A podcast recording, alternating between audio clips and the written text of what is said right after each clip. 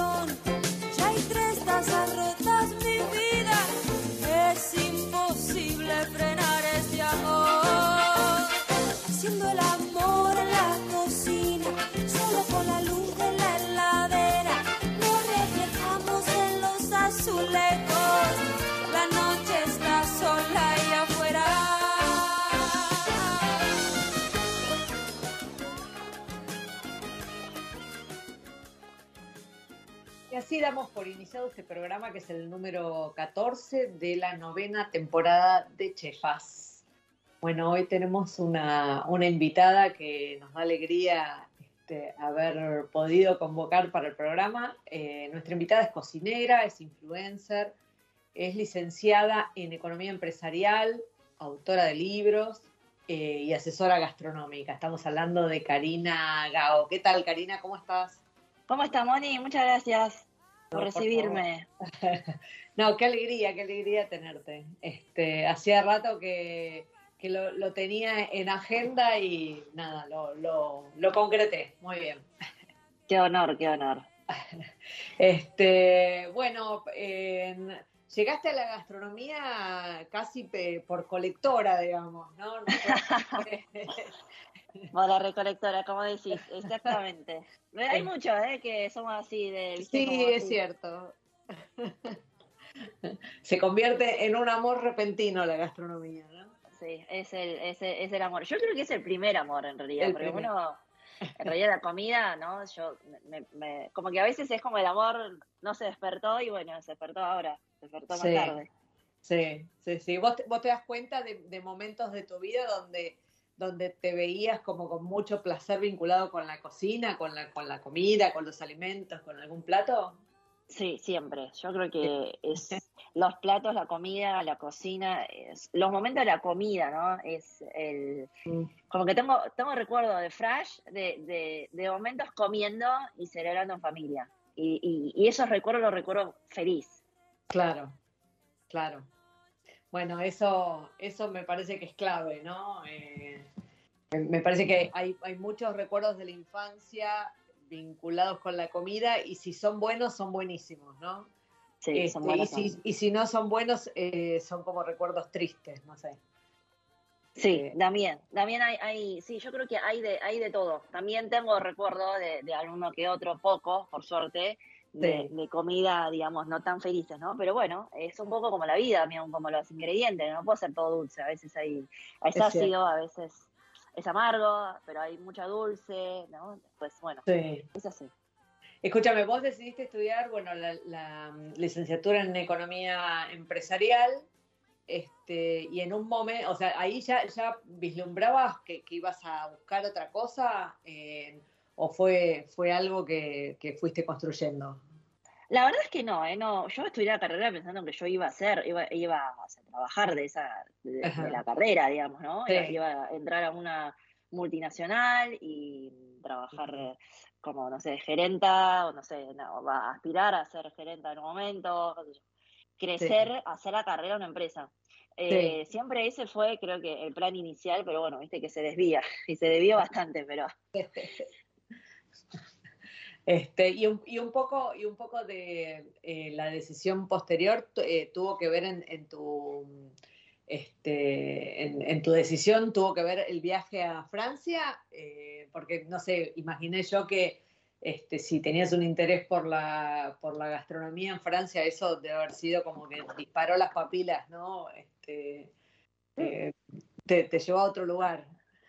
No, la verdad es que, a ver, eh, a Francia yo fui a estudiar también administración, Sí. Eh, y en realidad también era, era trabajar para una empresa. El, el, el tema, yo creo, click fue cuando yo decidí emprender. O sea, en realidad, claro. como que decidí no hacer el- la carrera de una empresa, sino hacer mi propia carrera. Ajá. Y ahí fue el punto de quiebre. Entonces yo cuando volví quería abrir un restaurante y dije, bueno, de restaurante, digo, no sé nada, voy a estudiar. Entonces empecé a estudiar paralelamente la carrera de cocineros Claro. y, eh, y ahí fue como el puntapié, como formalizar de una manera profesionalizar ese sueño, Claro. ¿no? Después el restaurante no se hizo, pero bueno, pero me quedé con los conocimientos y ojalá este año se dé, pero como que el camino se dio, viste, a, a la inversa. Claro, claro. ¿Y todavía seguís pensando en, en la posibilidad de abrir un restaurante en algún momento? Sí, sí, sí, este año más que, de hecho, ahora, ahora estamos a full, estamos en la Ay, etapa de bueno. desarrollo de ideas, después vamos a buscar inversores, así que me mantiene como muy movida este año. Ajá. ¿Y qué, y qué, cami- qué gastronomía se, se te ocurre hacer? ¿O estás Yo creo que eh, eh, para el restaurante que vamos a hacer seguramente va a ser comida china, me parece que hay mucho que dar, Sí. hay, hay mucho, mucho espacio que todavía no, no fueron ocupados, hay un montón de recetas muy ricas que merecen ser conocidos, porque Ay, realmente qué son muy buenas. Así que bueno, espero, espero que lleguemos, así que a eso vamos, a eso vamos. Escúchame, el plural es porque lo hace, lo haces junto a tu marido. Sí, sí, nosotros somos un equipo siempre, bueno, obviamente no este, con el equipo, pero sí, nosotros es un nosotros. Claro, claro. Este, bueno, está, está buenísimo, ¿no? Porque tal vez es una forma este, más larga para llegar a tener un, un emprendimiento, pero, eh, pero está bueno, ¿no? Pa- Porque, bueno, tiene que funcionar y hacer todo el camino de comprender cómo comunicar y todo, que fue como el camino que hiciste inicial vos con la gastronomía, eh, va a resultar siendo clave. Sí, para mí a veces el camino no es que es directo, o decís, o sea, los caminos llegan a Roma, pero a veces no es, hay un desvío, Claro. viste, hay, hay tierras eh, barrosas, pero bueno, de a poco. Yo creo que mientras Ujú. tenés la meta, eh, va a llegar, algún día va a llegar. Claro. Contanos un poco de Mon Petit Glutón. Y bueno, es mi, es mi, es mi, yo siempre digo, no te digo el cuarto bebé, porque tengo tres hijos, eh, pero, pero yo creo que fue uno de los primeros, o sea, el tercero en realidad, antes que Teo, porque nació justamente con, con los Con los cuando cumplieron seis meses, empezaron a comer, Sí. y, y bueno, en realidad Mon Petit Bruton justamente se llama, eh, se refieren a ellos, ¿no? Como comen Claro. con tanta pasión, que hoy en día, bueno, ellos también son Petit Bruton, y por suerte Teo también, le encanta comer. Eh, no es el mejor nombre, voy a confesar, porque es muy difícil, es un nombre muy en francés. Sí. Eh, pero bueno, pero, pero también son ellos, ellos también, son chicos Claro. argentinos, franceses, un poco así. claro. Y, y la verdad es que hoy en día, más que una cuenta, es una comunidad. Yo creo que la cuenta lo hace entre todos. Yo pongo la parte de contenido, pero la gente le pone el corazón y le pone, ¿no? Este, le pone el tiempo, que es lo más apreciado. Ellos pasan Claro. el tiempo, pasan tiempo conmigo, yo comparto mi día a día y ellos están el día a día. Sí. Y entonces, eh, muchas veces uno dice que, que las redes es fría, que vos, ¿no? Como decís, está como en ani- anonimato, qué sé yo. Y yo la verdad es que no lo creo tanto. Yo Claro. a la, a la- a la inversa. Yo creo que la gente pone mucho corazón ahí, pone, pone todo, ¿eh? sentimientos, se preocupan, y, y eso, viste, esas cosas, aunque no lo querías a través de la pantalla, llegan. Y, y es lo más lindo en realidad. Más allá de las recetas, realmente lo más lindo es los amigos Es virtuales el, que es tengo. el vínculo. Es el vínculo. Y el vínculo traspasa las pantallas. Claro, claro. Y lo, y lo empezaste como, como una necesidad de, de experimentación porque tenías que alimentar a dos, dos pequeños. Este, bueno, este, es, es todo un laburo cuando uno empieza a alimentar a niños, ¿no? Porque este, no es solo darles de comer, sino es, es, es eso, es alimentarlos y cuidarlos y darles la, la protección, este, los anticuerpos que necesitan para, para tener una vida saludable, ¿no? Este, Sí, fue em, un poco... Un poco, en realidad yo empecé arrancando como un diario, o sea, como un diario íntimo pero abierto. Claro. íntimo, bueno, son 600 mil seguidores. Pero arranqué un poco eso, como compartiendo lo que yo cocinaba el día a día. También está muy divino Sí. botón, ¿viste? También te pasa, o sea, los chicos tuvieron, Claro. nacieron muy prematuro, entonces yo tuve mucho tiempo en casa para cuidarlos. Y ya un momento, ¿viste? Estaba como por trepar por las paredes, Sí. digo, tengo que hacer algo de esto, tengo que hablar con gente, porque no hablaba con nadie, o sea, estaba con, con Norma, este, que Encerrada, en su claro. momento y nadie más. Te digo, tipo, y con mi vieja, como me volvía loca todo. Dije, bueno, tengo que Claro. hablar con alguien. Y fue un poco eso. eh, y como el querer hablar con alguien terminó, somos un montón y chateamos. De hecho, hablamos de todo. Ayer estaba hablando una seguidora sobre el final de Succession, viste, de la serie. Sí, O sea, sí. es como que realmente charlamos de todo. Hoy estaba charlando de que yo estaba saltando zucchini y una me dice que vio una cara feliz, otro cara triste, después bueno, yo vi un cangrejo y me muestra dónde lo vio. O sea, esas, ese nivel de conversación que vos tenés normalmente, este, con una amiga, bueno, lo tengo y ni la conozco, te juro, no las conozco, pero Claro. las tengo. Es una cosa alucinante. Es genial. Bueno, y ahí, y ahí como que te, digamos, te armaste en, en esta construcción de, de comunicadora, digamos, ¿no? Se, se lo llama influ- influencer, pero digo, bueno, te convertiste en una comunicadora de algo. Este, y ahí fuiste como construyendo esto que te llevó después a, a- a la tele. Sí, ese es un poco, eh, en realidad yo arran- o sea, como uno no se imagina, ¿no? Decís, eh, cómo, cómo, cómo, cómo se hace, pero las cosas como a veces se fueron dando. Yo creo Sí. que eh, en un principio eran dos caminos paralelos, en la tele, o sea, la, la- la gente de la tele en la tele, la gente de redes en Claro. Y nosotros eran como nos miraban de reojo, ¿viste? ¿De dónde venían esto? ¿De dónde salen? Y, y aparte, claro, de que mira la tele y de esta, ¿y esta China dónde salió? De repente Claro. haciendo media luna. Argentina. ¿Qué onda esto, no? ¿Cómo? Eh, Y, y, es, y es muy, como me parece muy divertido esta aventura. Y después de repente, ah, pero es la China, o sea, es nuestra China, es la Claro. China. Y, y, y como, cómo se va convergiendo los dos caminos. Y la verdad es que emociona, emociona mucho. Y nada, ahora, ahora, bueno, yo soy un poco de los dos, ¿no? Claro. Eh, un poco del mundo de la tele, un poco del mundo de redes y tratar también de, de, mm, hacer puente, porque, eh, y yo creo que es un poco lo que hago toda mi vida, hacer puente entre dos culturas distintas, ¿no? Y, y la tele, o sea, vos, vos lo sabés, o sea, es, eh, tiene otra, viste, como que tiene, es otra, mm, es otro mundo, tiene otros Sí. códigos de convivencia, de un montón de cosas, de transmisión también, y la red es otra, la red es otra, entonces hay que ver cómo congeniar eso, y, y la verdad es que me parece muy, muy enriquecedor. Así es. No, y además eh, está bueno este, poder encontrar una forma personal como de comunicar lo que uno tiene, quiere comunicar, ¿no? En este caso, este, tu interés por la cocina, eh, tu interés por, por mostrar un poco de esta, de esta cultura de la que, de la que sos portadora, digamos. Este, hay que encontrar una manera de contarlo, ¿no? Sí, Eh, sí, es, es un poco eso. También eh, yo creo que también está mucho el ponerse en lugar de otro, ¿no? Eh, porque bueno, porque digamos, lo desconocido de las culturas es hace que, que haya como miedo, entonces también entender que uno por ahí, viste, hay algunos rechazos por, por el miedo a lo desconocido. Eh, yo creo que, que con el tiempo y la empatía todo se puede como mejorar. Sí, totalmente. Vos llegaste, llegaste a la Argentina con nueve años, este, que eras, bueno, eras todavía una niña, pero eras también lo suficientemente grande como para, digamos, como para entender que, este, que, que llegabas a un mundo completamente distinto, ¿no? ¿Te, te acordás un poco cómo fue eso? ¿Qué, este, ¿Cuál fue el impacto así primero que tuviste? Sí, el impacto, hubo un montón de impactos, o sea, en lo académico. todos los días. Claro, e- es, totalmente distinto, eh, por ejemplo, también la forma como estudia, o sea, cómo se estudia las cosas, o sea, o sea todo, Claro. ¿no? Eh, en, en- en las clases parece una, una, una, eh, una salvedad, pero en las clases se podía hablar, y en China, claro, una clase son de 60 alumnos, para hablar tenés que levantar la mano, y acá son de 20, 20, 25, algunos Claro. colegios son de 15 alumnos, entonces, eh, las maestras están mucho más con vos, eh, vos tenés mucho más libertad para hablar, y yo no entendía mucho eso al principio. Digo, che, son todos uno, viste, de tipo, chico, Claro. no, no, que levantar la mano, disciplina, disciplina. Y mm, después te das cuenta que es otro tipo de estudiar, no hay tarea, viste, en China tenés tarea, pero hasta el techo más o menos. Y uno se acostumbra un poco a eso. Eh, así que bueno, nada, sí, fue un montón de cosas que se tienen que acomodar. Aparte, en ese momento no había muchos chinos, entonces la verdad es que Claro. éramos los raros.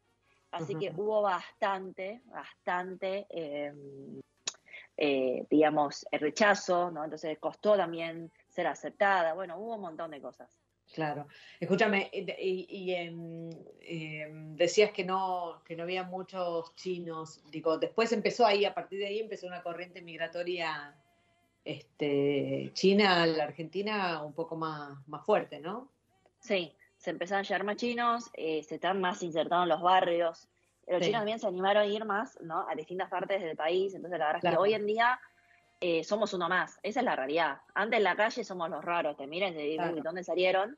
Y hoy en día en la calle eh, es, sos realmente, sos como un argentino. Claro, claro, claro. Este, sí, me imagino que debe haber sido complicado, pero por otro lado, uno tiene la sensación de que este país te- tiene el hábito de, de adoptar inmigrantes, ¿no? Lo- lo- digo, si, si bien eh, la discriminación a veces es inevitable, pero pareciera como que la inmigración acá encuentra un lugar siempre, ¿no? No sé. es- Sí, acá es, este es un país eh, muy generoso y, y, y acogedor, ¿no? O sea, porque no es solo recibir, porque hay muchos países que reciben, pero que te reciba y te trata bien y que te dicen que sos parte, me parece que esos no hay muchos países que sí lo hacen. Claro, claro. Entonces, eh, es eso, ¿no? Sí. Eh, y, y eso habla de lo bueno que somos. Yo sí lo somos porque, bueno, Y sí, yo también soy argentina. Obviamente. Escúchame, Karina, y, y así el- la, la primer comida, este, no sé si llamarla argentina, porteña, o sea, local que, que, que probaste, ¿recordás que fue? Eh, Yo me acuerdo que, que fue, yo, yo comía en el comedor, no me acuerdo Sí. del primer plato de comida, sí yo me acuerdo de, si querés, o sea, lo más raro que me pasó, Sí. raro, eh, es que lo que más me impactó fue cuando sirvieron pizza. Y yo eh, no conocía la pizza y la mozzarella, porque no, Ujú. exis- no existía en su momento el queso en China. claro. Y entonces cuando yo veía el queso chorreando, digo, pero esto es chicre. Y mi mamá dijo que no se puede comer chicre. Entonces yo le sacaba toda la parte de mozzarella. Y claro, los compañeros decían, bueno, dámelo. Entonces yo comía la masa con la salsa de tomate. Y la mozzarella se lo comía a los compañeros. Yo, pero chicos, se van a ponerse mal. Y yo los miro. Y ellos se los tiro solo, obviamente, para el chico es lo más rico. Claro. Así que eso fue como lo que más me impactó. De... Y después, una de las comidas más ricas que comí fue una empanada de ricota y jamón. Sí. De la ma- de, me hizo la mamá de una compañera. Ajá. Eh, y, y- y claro, me gustó tanto que lo quise hacer. Convencí a mi mamá a comprar los ingredientes, que eran carísimos, pero bueno, le digo a mamá y me, me encanta, viste, que a veces mamá digo, bueno, está bien. Como que está bien, hoy tuvimos una buena venta, viste, me lo, me lo- bueno, cómpralo. Compré para hacer Sí. y nada, obviamente al horno, no tenía ni horno, tenía un, un sartencito arriba, una garrafa, entonces eh, se me Claro. salieron por todos lados, no sabía cerrar, quedó tipo horrible. Y, pero bueno, pero esa, esa receta siempre quedó en mi corazón. Claro, claro, qué genial. Es eso, ¿no? Es la, es la infancia en un platito. En la infancia un platito, exactamente. Y después la, la cocina china que, te que se encontraron acá cuando vinieron. Este, ¿encontraban, ¿Encontraban los sabores de, de China acá en algún lugar? ¿Había como un lugar así que era el refugio? O, bueno, casa, supongo que, que la que se preparaba en casa, pero fuera de casa, este, ¿qué, qué pasaba? No, mayoritariamente, en, en- la verdad es que eh, es en casa de tías eh, políticas, ¿no? Ah. Obviamente. Sí, Y no, porque nadie tenía esta condición de irse a, a comer restaurante, la verdad Claro. que caro. Eh, así que no, siempre las mejores comidas era- eran de mesas de una tía que invitaba a comer, viste, que se ocupaba de hacer las cosas. Eh, Así que eso son, y, ahí es donde también yo aprendí a cocinar, ¿no? Porque bueno, uno no, no tenía tantos accesos como hoy en día, que por suerte, ¿no? Este, eh, pero bueno, pero antes no. Claro, claro. Sí, ahora hay como cosas mucho más accesibles, ¿no? Que digo, que me imagino que antes estaban este, reducidas al- a, los guetos, a los que fueran, digamos, ¿no? Tanto la cocina judía como cualquier otra cocina. Y ahora eh, eh, se, abrió ese dique y hoy, bueno, cualquiera puede acceder a los ingredientes propios de, de la cocina que sea, ¿no? Tratar de imitar la cocina en algún otro lugar me pareciera hoy un poco más fácil. Sí, sí, sí, sí. Hoy en día se abrieron mucho las fronteras. Hoy en día nosotros eh, comemos, sin ir más lejos, comemos palta como si estuviese de Estados Unidos, o sea, de México. Claro. Y, y cuando antes, viste, es como que lo- es difícil conseguir. O sea, yo creo que se, se democratizó un montón la gastronomía internacional en todo sentido. Y también tenés sabores mucho más auténticos. También eh, ahora encontrás salsa de ostra, salsa de soja, y antes vos eh, apenas conseguías la salsa de, de, soja, tipo, pero tenés que ir a, viste, a tal lugar. Hoy en día están todas las góndolas. Y entonces también hay una apertura, ¿no? Fue un montón de cosas que fue ayudando a que, a que se difunda mejor. Totalmente. Este, contame cómo, eh, cómo, cómo, recomendarías vos eh, la, alimentación de los niños, que me parece que tal vez es eh, como, como, un tema complicado en la mayoría de las casas, ¿no? Por la escasez de tiempo, porque la cocina, salvo para el que la adora, a veces no es un espacio amable para, la, para las familias, digamos. Yo creo que hay, hay varias cosas, ¿no? Que está sucediendo un poco creo que también está mucho la culpa, eh, la culpa materna, paterna, que, que, anda por ahí. Entonces, muchas veces dice, el chico no me come, ¿viste? Es como que eh, eh, si come, eh, quiere decir, si come bien somos buenas madres, buenos padres, pero si no come, no. Y, y, es como que yo veo más proyección de eso. Y entonces termina como, por favor, come un bocado. Nosotros sentimos que si el bebé no está bien alimentado, nosotros fracasamos. Eh, y entonces esa proyección hace que pones más expectativas y muchas veces es donde, viste, o sea, como que el efecto inverso. Yo siempre digo, ¿no? Eh, yo siempre digo, em, esto de, de, chicos no come es un cosa moderno. Antes, o sea, los abuelos no les sucedía porque no había comida, chicos, ¿sabes? Así. Es como. Claro, no, había quien no tuviera hambre, digamos. Hay zapallito y comés zapallito, querido, o sea, no hay otra cosa. Eh, y entonces, eh, me parece que, que viene un poco por ese lado también hay un lado en el que chicos hay etapas en las que come menos naturalmente mi hijo, hay, cosas que no comen, hay una etapa y después lo vuelven a comer. Entonces bajamos los brazos y decimos, bueno, no le gusta esto, ya está. Muchas veces pasa, ¿no? Viene un chico a casa y, y está los padres atrás diciendo, bueno, pero mi hijo no come, no come esto. Y después no, yo igual, listo, le hago algo que come, pero después sirvo a los míos otra cosa, que por ahí es lo que no comía este, este, este chico, y lo termina comiendo. Le digo, che, escúchame, mira que comió, ¿eh? Y claro, lo que pasa es que se quedó con el pensamiento de hace por ahí un año atrás que lo ofreció una vez, no comió y listo, no lo come más.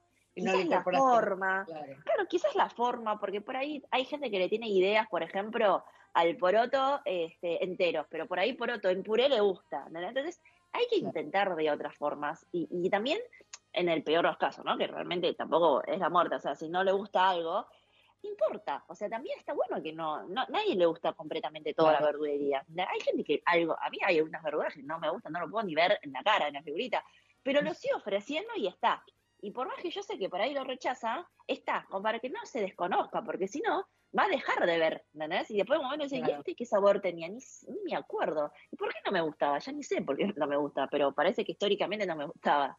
Y ahora, a ver, ¿me gusta? Ay, sí, che, me gustó.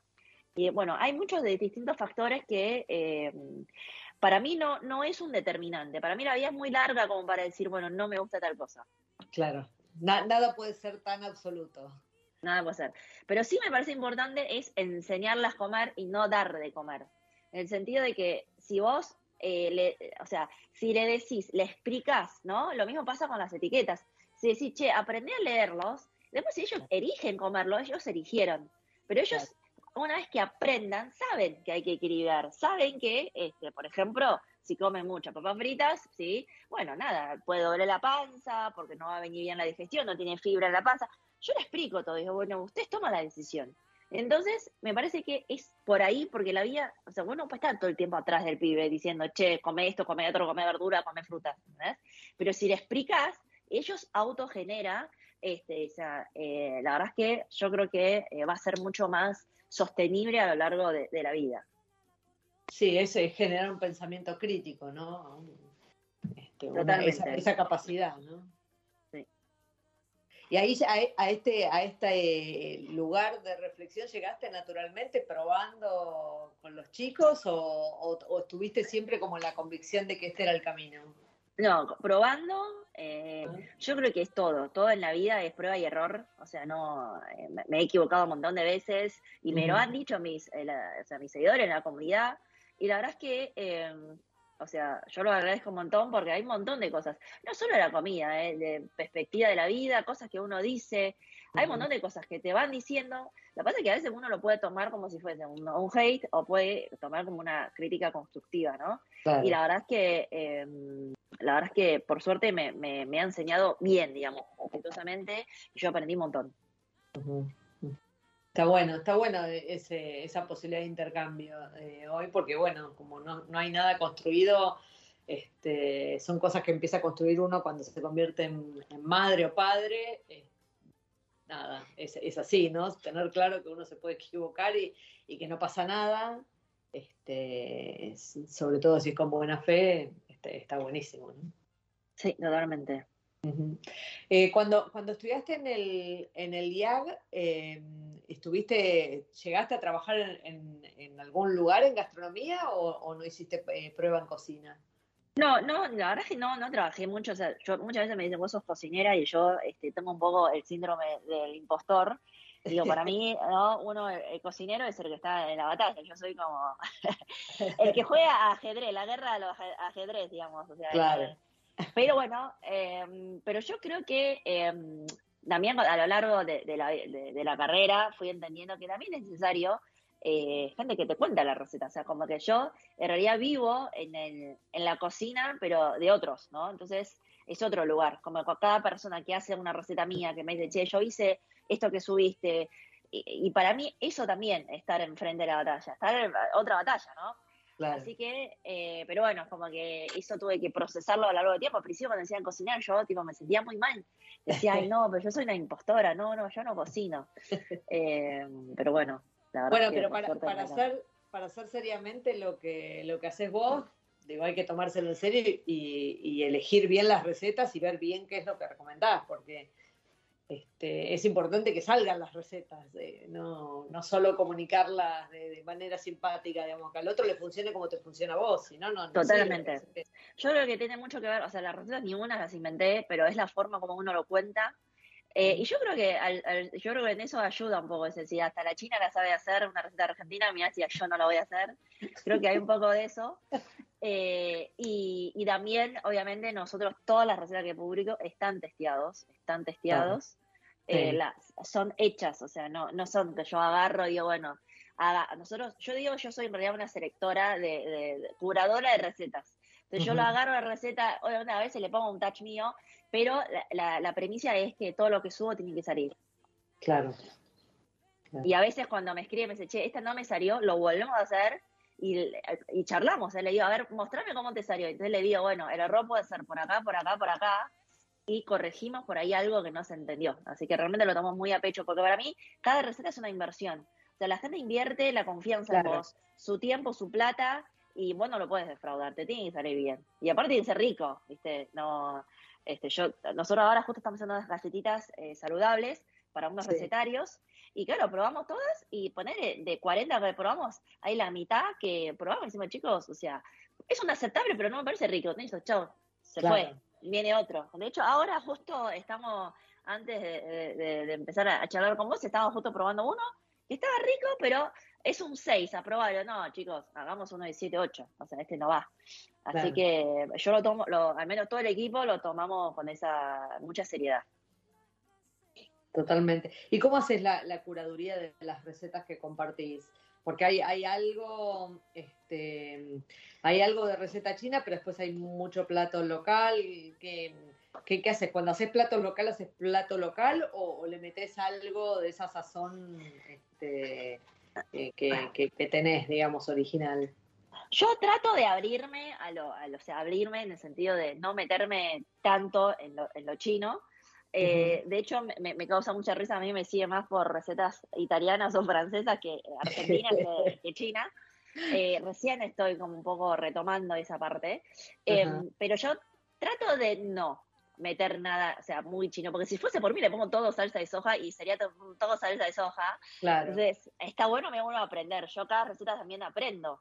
Eh, eh, veo, viste, eh, aprendí a usar muchos ingredientes que antes ni siquiera conocía, el extracto de tomate, este, aprendí a, a usar, viste, las especias, el comino, el pimentón argentino. Eh, así que yo trato de abrirme, porque también entregarme a otros sabores también, ¿no? Claro, claro, claro. Bueno, Karina, sí, te, te propongo ahora que vayamos a una breve, un breve corte Este, pero antes te, te pido que me acompañes en una sección del programa y luego seguimos charlando, ¿vale? Dale, muchas gracias. Bueno, eh, esta semana en una provincia, un producto, vamos a hablar del limón. Y si hablamos de limón, hablamos obviamente de Tucumán. ¿Sabían que nuestro país es el segundo exportador mundial de limón fresco y que Tucumán concentra más del 90% de la producción nacional? El limón es originario de Asia y llega a América en el segundo viaje de Colón, es decir, en 1493, y llega a la Argentina en 1556 gracias a los jesuitas que han sido, bueno, creo que los, mayores este, eh, traidores de la, gastronomía o de, los productos eh, europeos al continente americano. En el siglo XVIII este fruto fue esencial para los marineros que lo utilizaban para combatir, combatir el escorbuto, enfermedad que se produce por falta de vitamina C. En Tucumán la producción de limones está orientada mayoritariamente a la industria, en un 75%, mientras que un 8% se destina para consumir eh, en el consumo interno fresco y el 17% restante como fruta fresca exportación. De acuerdo a fuentes oficiales, el consumo anual eh, local es de 3 kilos por habitante y el sector emplea de manera directa más de 40.000 personas. Esta cifra incluye a personas que son contratadas de manera temporal en épocas de cosecha. Eh, justamente la cosecha se realiza entre los meses de abril y septiembre y se lo comercializa en más de 50 países de todos los continentes. La empresa Coca-Cola es la principal cliente del sector limonero. La razón es que utiliza la esencia y el jugo de limón como uno de los ingredientes secretos, bueno, no tan secreto en este caso, de su bebida insignia. Esta es la necesidad que tiene la empresa de este producto que paga hasta un 350% más que el resto de los compradores. Así que ahora que ya saben eh, el, dos de los ingredientes secretos de Coca-Cola, digamos que algo de esa receta, por lo, por lo visto, estamos develando. Ahora sí, vamos a una tanda y seguimos charlando con nuestra invitada. ¿Sabías que podés asociarte en forma directa al hospital alemán? pensado para hacerte la vida más fácil. El alemán tiene un plan médico propio con el beneficio exclusivo de cama asegurada, prioridad en turnos y el 50% de descuento en la farmacia propia. Las cosas que no están en tus planes son las que necesitan un plan. Asociate llamando al 0800 555 2700. Superintendencia de Servicios de Salud 0800 222 Salud 72583 www.sssalud.gov.ar. Inspección en el Registro Nacional de Entidades de Medicina Privada número 1086. Radio Monk. El aire se crea. ¿Te anda lenta la computadora y no sabes a quién llamar? ¿Te interesa instalar cámaras y querés verlas desde cualquier parte del mundo? ¿Necesitas asesoría para comprar un equipo? Llámanos. Somos Mantis Tech. Mantis Tech te acompaña como lo hace con Radio Monk. Visítanos en www.mantistech.com.ar o por WhatsApp al 11 60 57 90 00. Mantis Tech. ¿Te falta aire? Encontralo en Monk.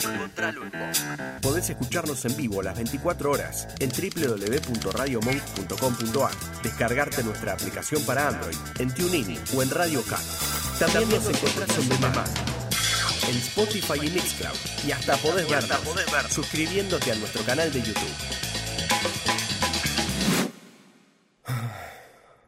Demasiado aire. Dulce Beso es una yerba misionera elaborada con palo. Un mate ecológico con más de dos años de estacionamiento natural y un inconfundible sabor ahumado. Dulce Beso, es riquísima. Es misionera. Pedidos por mensaje privado en Facebook, arroba yerba dulce beso, o por mail a yerbadulcebeso arroba gmail.com. Escuchanos en www.radiomonk.com.ar o descargate nuestra app, disponible en Play Store como Radio Monk. Recorre junto a Mónica Albirzú los sabores de la gastronomía, sus secretos y lo que nadie te cuenta en Chefas. Hasta la última amiga.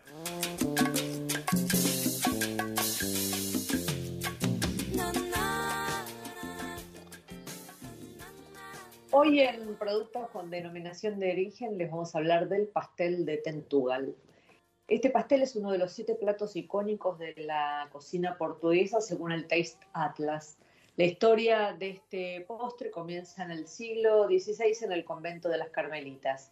Las monjas, las monjas estiraban la masa en habitaciones especiales cubiertas de sábanas blancas y parece que la masa tenía que ser tan pero tan finita que se podía leer a través de ella la Biblia. Luego se la pincelaba con manteca, clarificaba y se la cortaba en forma rectangular. El relleno era el 12 ovos, una crema típica portuguesa hecha con yema de huevo y almíbar. Por siglos este pastel fue, eh, la receta fue pasada de generación en generación a través de la oralidad y recién en 1898, cuando muere la última monja del convento, es que la receta abandona sus muros y es adoptada por doña María da Conceis, dueña de una casa de huésped contigua al, al convento. Y ahí continúa la receta hasta mediados del siglo XX. Gracias al éxito de este postre, varios pasteleros de Tentúbal comenzaron a producirlo y en 2013 tanto la ciudad como el pastel obtuvieron la certificación que los convirtió en los únicos autorizados para realizar los auténticos pasteles de Tentúbal. ¿Alguien los probó? Bueno, dejen sus comentarios en las redes sociales de, Chefas y cuéntanos, por favor, eh, qué tal está este pastel. Ahora sí, volvemos con nuestra invitada, Karina Gao. Este, bueno, Karina, ahí este, hablábamos de, la, gastronomía que, te, gusta, cómo, cómo te gusta llevar adelante la gastronomía y, mi pregunta viene por el lado de sí de la cocina, de la cocina china, ¿no? Este, me imagino que una parte es recuperación de recetas este, familiares y otra, no sé, tendrás que indagar, estudiar, porque a tus nueve años, este, tal vez lo que, lo que llegaste a, a conocer, digamos, en origen es poquito, ¿no? Sí, eh, yo tuve que, obviamente, ¿no? Aprender. Eh, a principio, la verdad es que no había muchas otras maneras que de, la boca a boca, como parecía una manera, ¿no? Porque no, no había internet, o sea, esa era la realidad. Recién el Google, me acuerdo, casi me acuerdo patente el primer día que, que googleamos algo, un compañero dijo, porque antes usaba otra buscador y decía, che, esto sí. a Google, miren lo bueno que está. Yo me acuerdo todavía de eso. Em, así que nada, así que eh, básicamente yo creo que con la llegada de Google fue ahí que uno empieza a, em, digamos, a, empezar a, tener más acceso, ¿no? Un poco la democratización de, de, las conocimiento, claro. Sí. Sí, sí, sí. Así que bueno, no, no, no fue mucho antes tampoco. ¿eh? Todo esto parece que pasó mucho tiempo, pero en realidad es, Ah. bastante reciente. Claro, claro. Y, este, y ahí, bueno, fuiste como rescatando cosas y, y- y con quién testeabas este, cuando hacías esos platos, con tu familia, con, con tus padres. Sí, con mi familia siempre.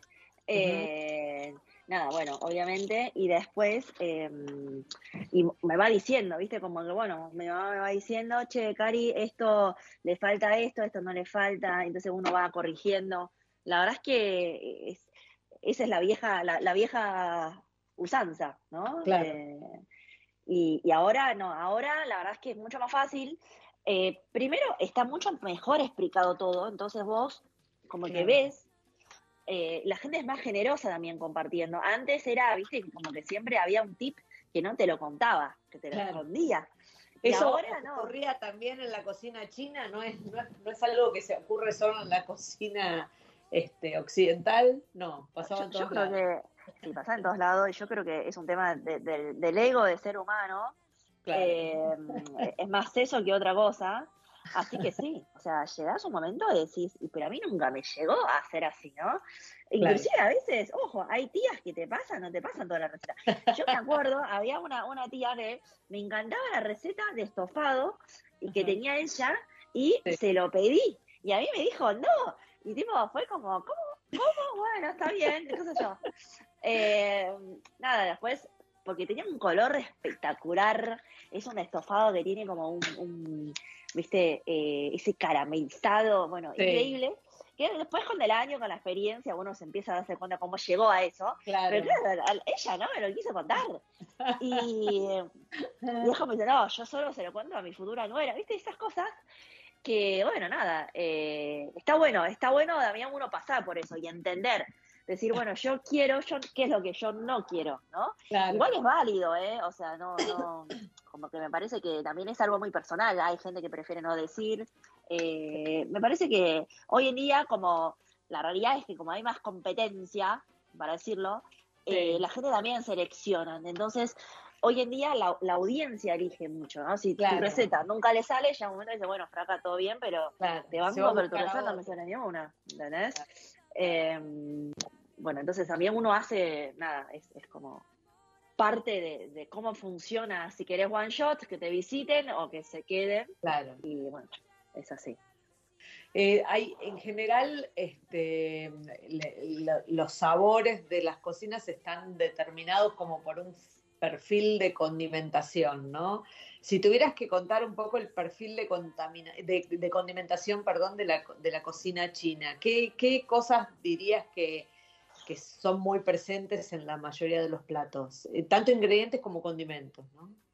Eh, los condimentos que están muy presentes en la gastronomía china, eh, y a ver, la salsa, la, la, la salsa de soja, eso es Sí. como un must, eso está siempre, la salsa de, de, de ostra, eh, un aceite de sésamo, esos son los ingredientes como básico, básico, básico. Después Ujú. alguno que se anima un poco más, eh, la pimienta eh, de Sichuan, o Sichuan. los, eh, que eso también se usa ahora, el ají también se empieza a usar mucho, Ajá. pero todavía tímidamente. Pero te digo que le, le que más se identifica es la salsa de soja y la salsa de ostra. Claro. ¿Y el, y el ají, o sea, se usan con, con picores intensos o...? Sí, sí, sí, hay, hay, hay, hay, hay un pariente mexicano Claro. en la cultura china. ese Bien color? picante.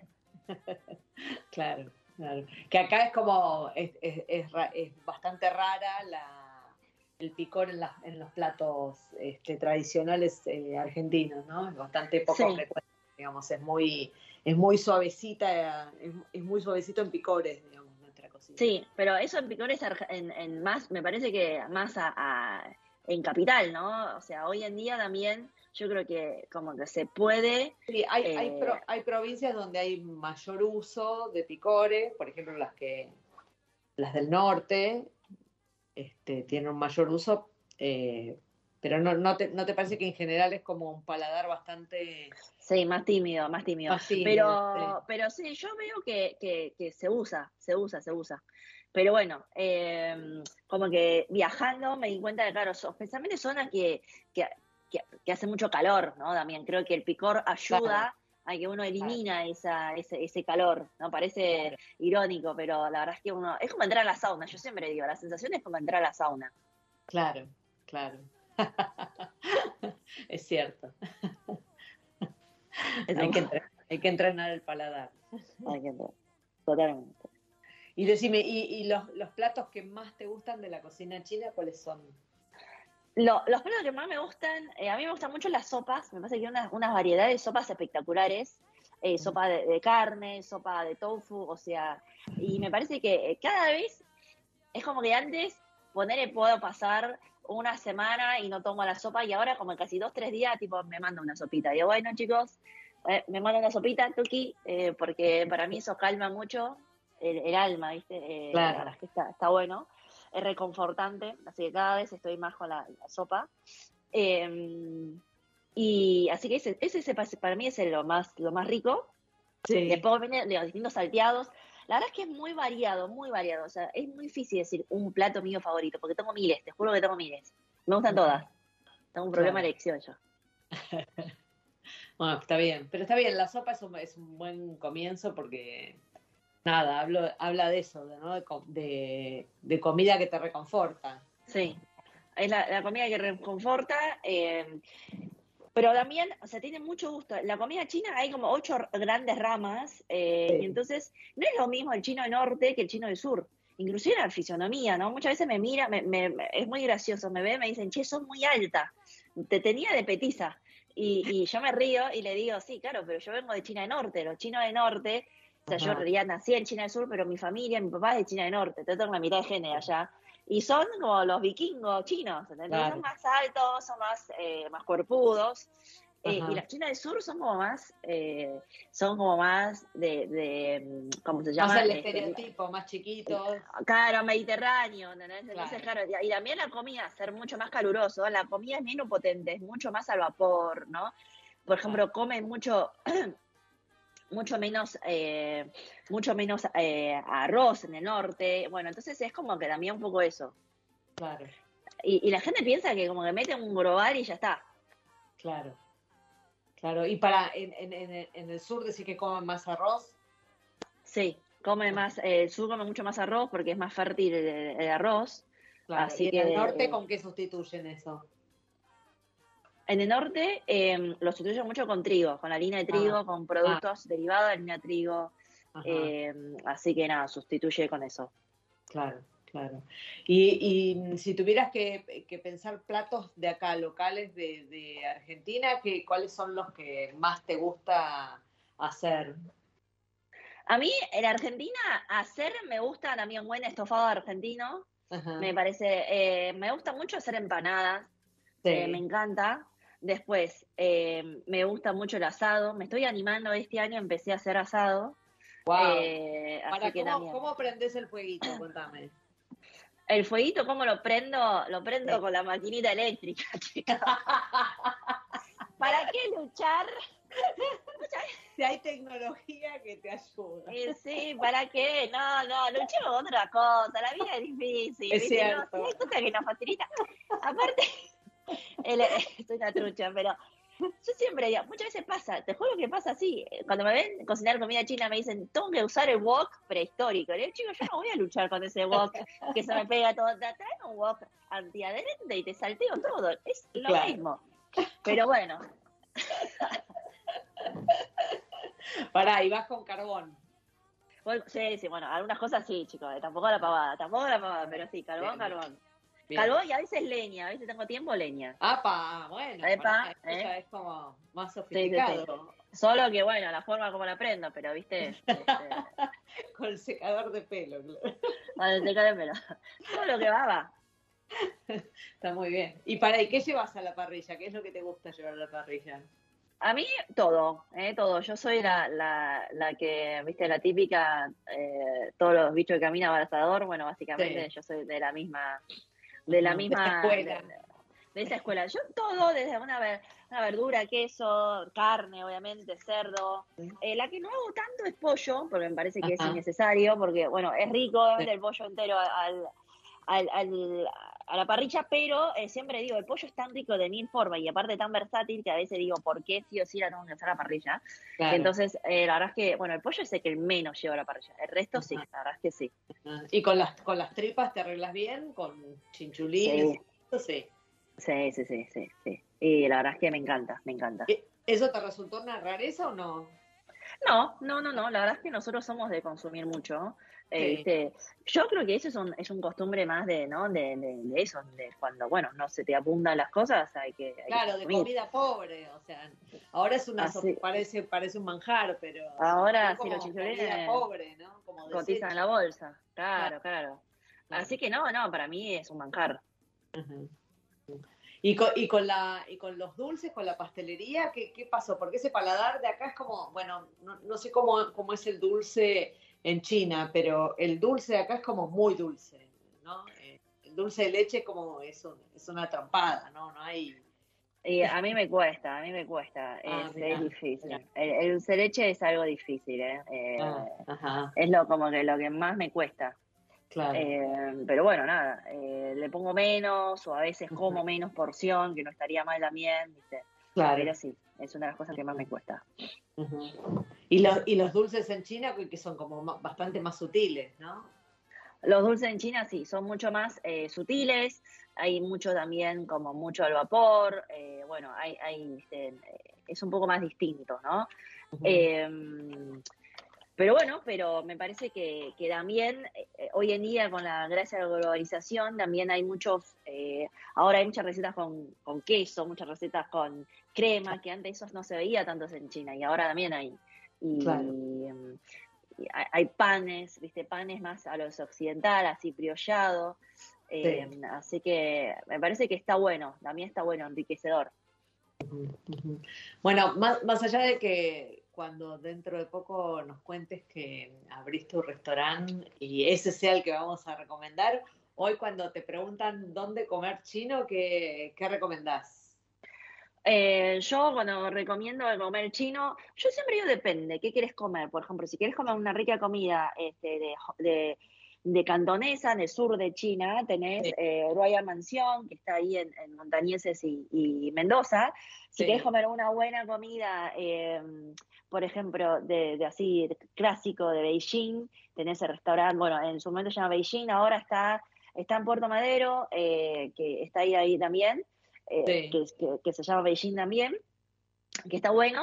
Eh, después, si vos querés comer eh, hot pot, que es como un fondue chino, viste, una, una sopa donde metes cosas, esos Sí. hay varios lugares, hay uno en Callao, en la calle Callao, al 200. No me sé muy bien, viste, los nombres de todo, porque Sí. claro, nosotros vamos medio como con los ojos cerrados.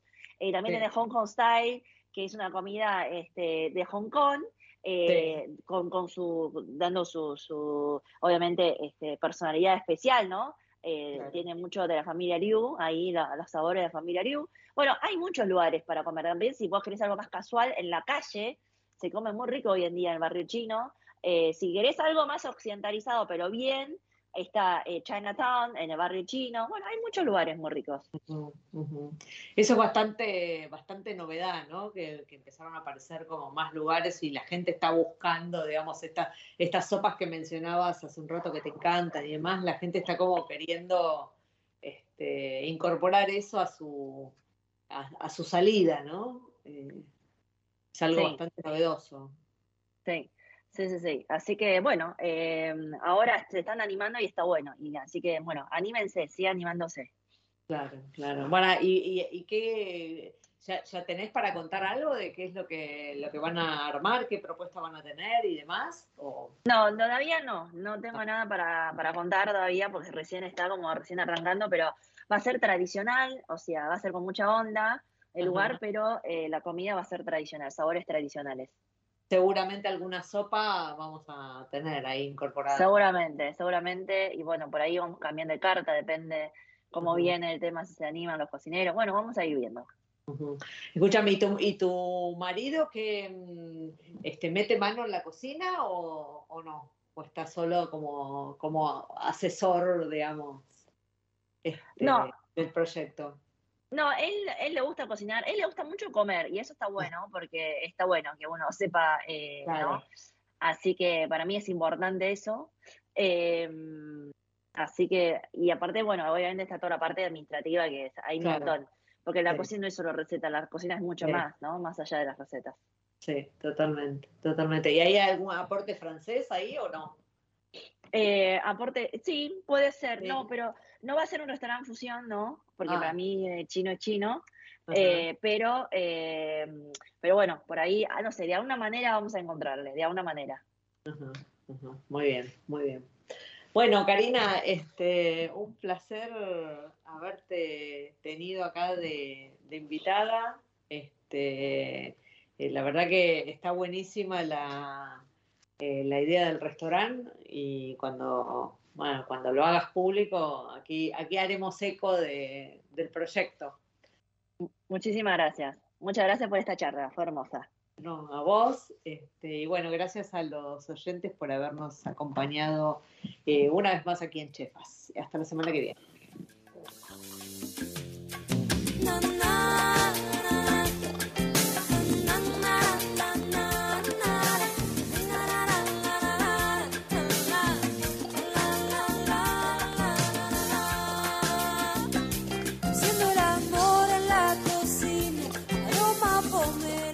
Radio Monk.